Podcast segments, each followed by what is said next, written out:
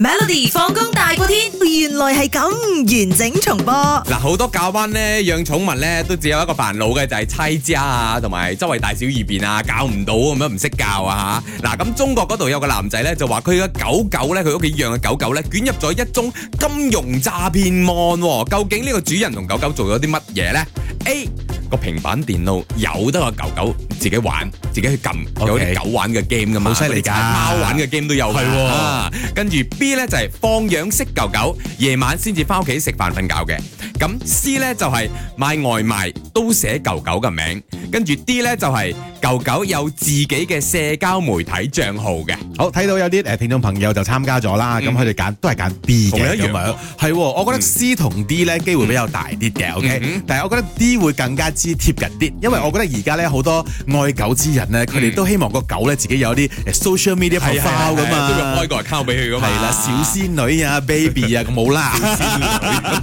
小仙女好有驚噶嘛，咁樣 係咪先？所以我覺得，因為有人可能睇中我夾中咗佢，啊哦，你咁得意喎，我其實呃佢個啊拍拍廣告咁樣。 OK，OK，OK，OK，OK 我點知係一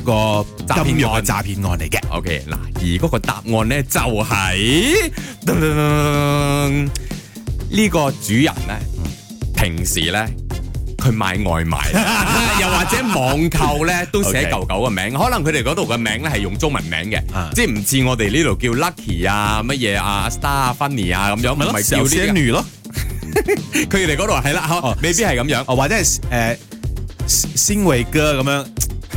做咩要叫仙維蓮。維根？我突然間諗到阿哥啊，所以冇諗太多啊。OK，啊，OK OK 嘅，anyway，佢就係、呃有一次咧，佢好記得嘅，即係佢買咗一啲誒嗰啲外賣啊、嗰啲網購嗰啲嘢啦，佢就咁啊拆開個盒啦，跟住就攞咗，跟住佢冇劃走嗰啲名。哦係啦，跟住咧就平咗出去啦，即係垃圾桶嗰度啦。冇幾耐咧，佢就收到一通電話咧，個電話咧自稱係執法單位嘅詐騙電話，佢話我要揾阿邊個邊個，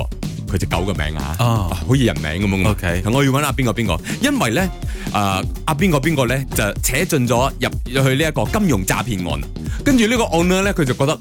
搞笑喎、一本正經回答佢：哦，阿邊個邊個啊，啱啱食完狗糧，瞓緊覺 喎、而家喺度咁樣，即係即刻吸咗電話咯。所以呢個故事呢，就奉獻咁多位朋友，你網購，我知好多我哋馬來西亞人都老實啲嘅，都寫自己名噶嘛，我要收貨噶嘛，係咪？係收到一定要搣晒嗰啲，even barcode 都好啊，劃爛去，嗯攞刀片界爛去，又或者成張搣咗佢啊，咁會比較穩陣啲，嗱因為我哋你有晒你資料㗎。我哋人好懶嘅咁係樣，其實咧你喺網上咧去買一樣嘢咧，就係佢佢佢係一一劃啊，你係係啦咪？，佢有好似筆咁樣嘅，啊佢可以畫咧後邊有一個刀嘅咁樣，你可以拆你嘅誒包裹包裹，你有嗯然後你可以畫晒所有嘢，幾好噶都係咯，揾唔會太貴。好平嘅啫，你啊穩陣啲咯，因為你個人資料全部喺入邊噶嘛，係咪？每逢星期一至五傍晚四點到八點，有 William 新偉廉同埋 Nicholas 雍舒偉陪你 Melody 放工大過天，陪你開心快樂閃閃閃。